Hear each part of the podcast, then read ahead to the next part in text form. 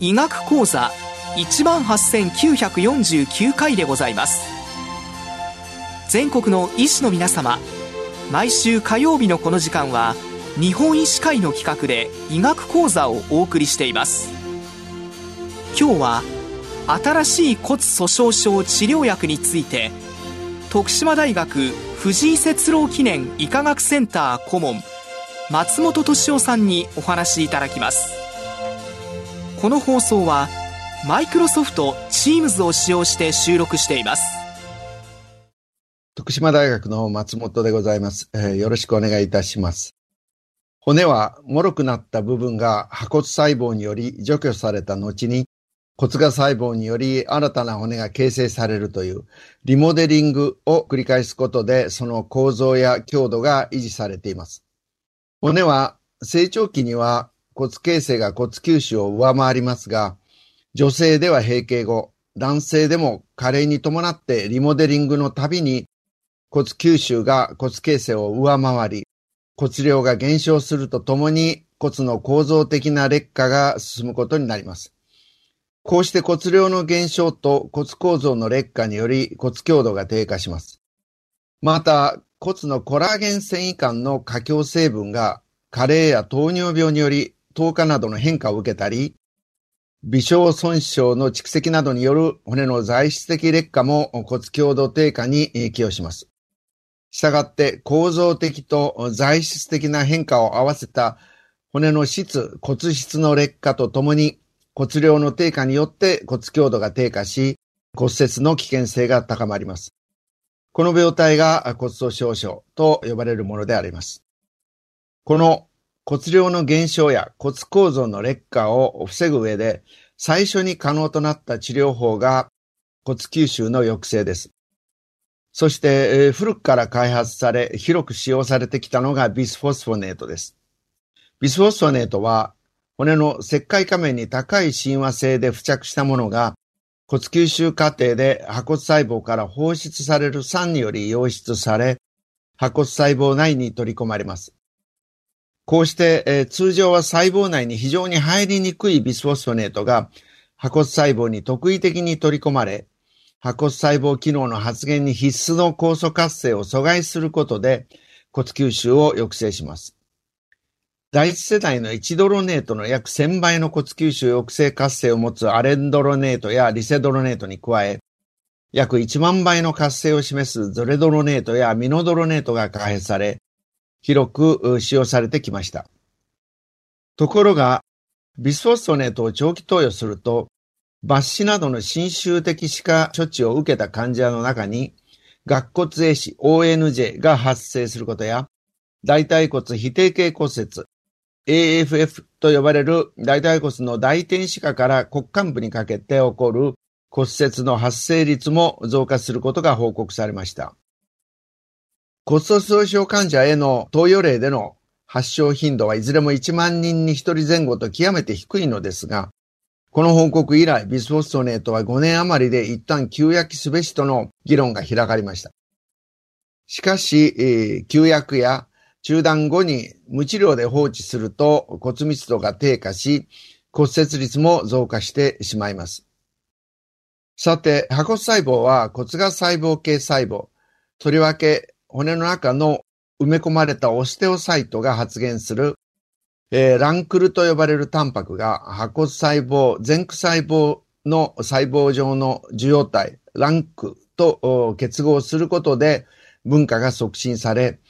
多数の細胞が融合多角化して骨球収納を備えた細胞となったものです。この破骨細胞の形成、活性化に必須のランクルのランクとの結合を阻害する抗体、デノスマブが開発され、強力に骨球腫を抑制することが示されました。デノスマブは腎臓や肝臓で排泄や代謝されず、血中半減期が非常に長いため、6ヶ月おきという投与間隔で腎不全や肝硬変の患者にも投与が可能となりました。ビスソソネート治療では骨密度の増加は開始後3ないし5年で、えー、腰椎で5%程度の増加し、プラトーに、えー、達していましたが、えー、それ以上投与しても増加しませんでした。一方、デノスマブでは骨密度は10年間の臨床試験中増加をし続け、10年後には腰椎で21%余り、大腿骨でも9%余りと著名な増加を示しました。デノスマブの骨粗鬆症に対する有効性と安全性を検証するため行われた第3層フリーダム試験の結果、3年間で新規椎体骨折が68%減少したのに加え、非椎体骨折は20%、大腿骨筋部骨折は40%と、すべての主要部位の骨折がいずれも優位に減少しました。さらに注目すべきは、4年以上の投与によっても、椎体骨折は当初の3年間と同等に抑制されていたのに加え、非椎体骨折は4年から10年目までの投与で、当初の3年間と比較して25%余りも減少しており、長期投与でより強力な骨折抑制効果が認められていました。このような長期投与による骨折抑制効果の増強は、ビスフォスソネートでは認められなかったものであります。デノスマブ投与における問題点として、投与を中断すると骨吸収マーカーが中断3ヶ月後から急速に増加し、6ヶ月後にピークを迎え、2年後まで徐々に低下を示します。骨形成マーカーは中断1年後にピークを迎えた後低下し、骨密度は海面骨主体の腰椎でより早く低下し、中断1年後に最低値に達します。この骨密度低下は、既存椎体骨折を有する例や、デノスマブの投与期間が長期に及ぶ例、大腿骨骨密度の増加が治療中大きかったり、その減少度が中断後強かった例などでより強い可能性があり、中断3ヶ月以降に椎体骨折が多発する例が報告されています。以上よりデノスマブの投与を中断する場合には、3ヶ月以内に他の吸収抑制薬の投与が必要と思われます。デノスマブ中止後にゾレドロネートが骨密度減少を抑制することが示されていますが、その骨密度低下や骨折の防止効果は、デノスマブの投与期間により異なる可能性があります。デノスマブを2.5年以内という短期間投与した後に中断した例では、ゾレドロネートの単回投与で2年以上にわたり骨密度が維持され、良好な効果が示されています。一方、長期投与例ではデノスマブを中断後ゾレドロネートの効果が不十分となる可能性があり、骨代謝マーカーが上昇する例には、えー、1回投与した後の3ヶ月後にまたゾレドロネートを再投与することも検討されています。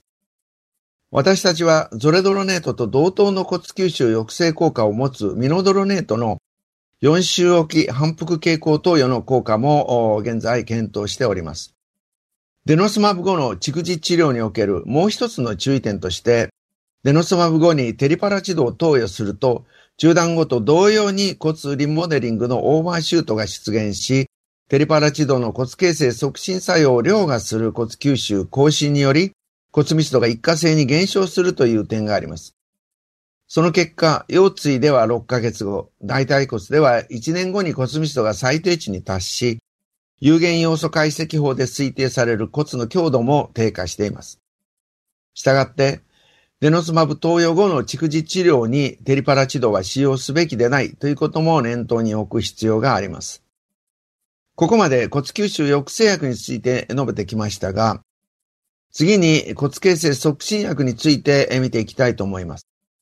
従来、テリパラチドが唯一の骨形成促進薬でしたが、その効果はリモデリング依存性、すなわち骨吸収の促進に引き続いて起こる骨形成によるものが主体でした。そのため、投与開始後早期には骨形成が骨吸収より強く促進されますが、遅れて骨吸収も上昇してしまうという問題があります。とりわけ必須骨では骨密度や皮質骨幅がほとんど増加しないのに加え、皮質骨内の訴訟化、コルティカルポロシティが起こる結果、骨強度の改善や骨折防止効果が不十分となり、まあ、これが大腿骨などでの骨折防止効果が得られにくい原因ではないかと考えられています。2001年に先天的な骨形成の促進による著名な骨量増加を示す家系が報告され、その原因遺伝子ソスト由来のタンパク、スクレロッシンが同定されました。翌年には、全く同じ表現形を提出する家系において、古典的ウィントシグナルを伝達する強受容体 LRP5 遺伝子の活性化変異が同定されました。その後、スクレロッシンは骨の中のオステオサイトで産生される古典的ウィントシグナルの阻害因子であり、その不活性化変異がウィントシグナル強受容体 LRP5 の活性化変異と同様にウィントシグナルを促進し、骨形成が促進されていることが分かりました。これらの発見を契機として、スクレロッシンの作用阻害による骨形成促進薬の開発が進みました。その結果誕生した抗スクレロシン抗体ロモソズマブは骨が細胞分化を促進することで強力に骨形成を促進する一方、骨吸収に対しては抑制的に作用することも明らかとなりました。ロモソズマブの骨粗鬆症患者における有効性と安全性を検証した第3層臨床試験フレームでは、わずか1年間の投与で、腰椎骨密度が13%以上、大腿骨筋部でも6.8%、大腿骨頸部で5.2%もの増加が認められていました。さらに、ロモソズマブを1年間投与し、2年目にデノスマブをさらに1年間投与した後には、腰椎で17%以上、大腿骨筋部で9%近く、大腿骨頸部でも6.6%という著名な骨密度増加効果が見られました。これらの成績をデノスマブを10年間投与したフリーダム延長試験の成績と比較してみると、ロモソツマブの1年間の投与後の骨密度増加は、デノスマブの4年前後の投与効果に匹敵しており、2年目にデノスマブに切り替えた後の骨密度の増加効果は、デノスマブのほぼ7年間の継続投与に匹敵するものでありました。さらに、ロモソズマブの投与対象である骨折リスクの高い重症骨粗鬆症患者を対象として行われたアーチ試験では、1年目にロモソズマブを投与後、2年目にアレンドロネートに切り替えた群で、2年間を通じてアレンドロネートを投与した群と比較し、主要評価項目である24ヶ月後の新規椎体骨折の発生が約半生にまで抑制されており、主要解析時点での臨床骨折は50%近く抑制されていました。さらに、副次評価項目である非椎体骨折は20%近く、大腿骨筋部骨折は40%近くも抑制されていました。実臨床では、さらにビスフォスフォネートを投与されている例も多数存在するため、骨折リスクの高い骨粗鬆症患者で3年以上経口ビスフォストネートを服用した患者を対象として、ロモソズマブとテリパラチドの1年間投与の効果を比較したストラクチャー試験が行われました。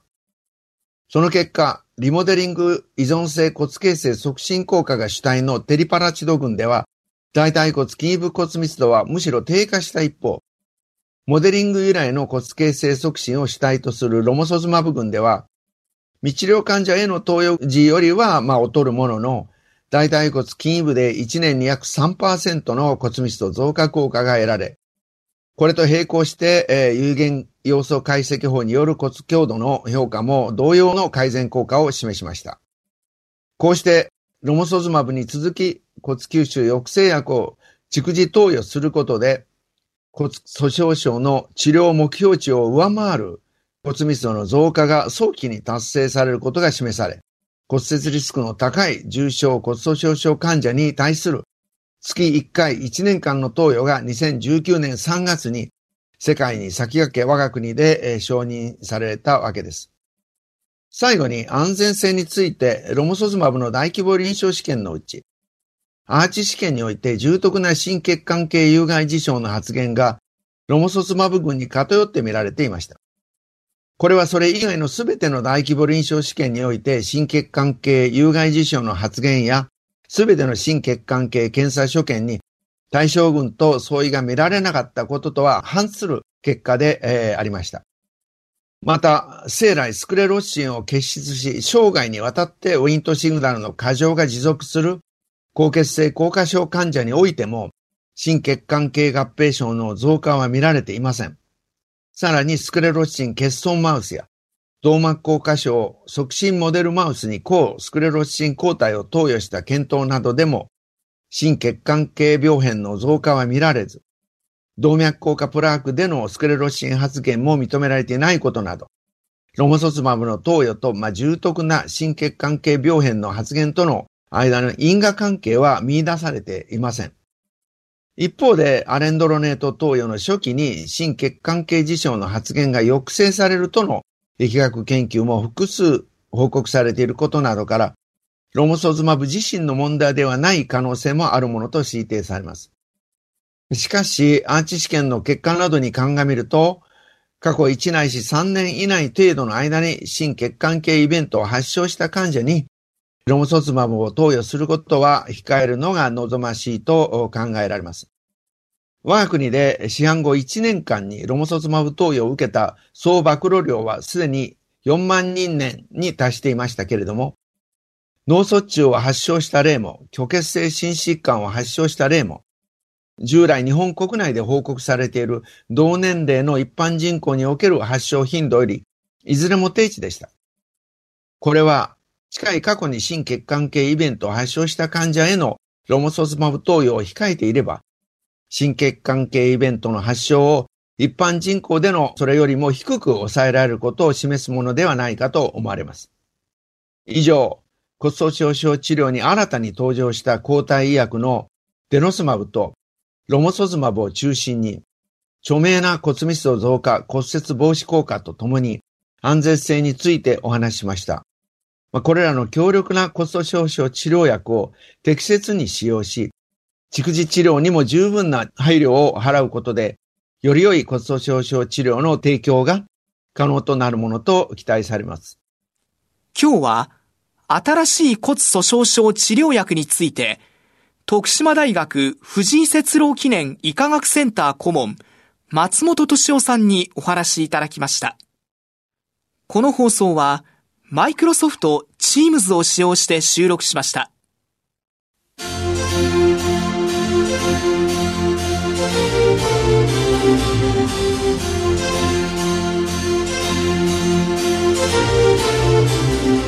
それではこれで日本医師会の企画でお送りいたしました医学講座を終わります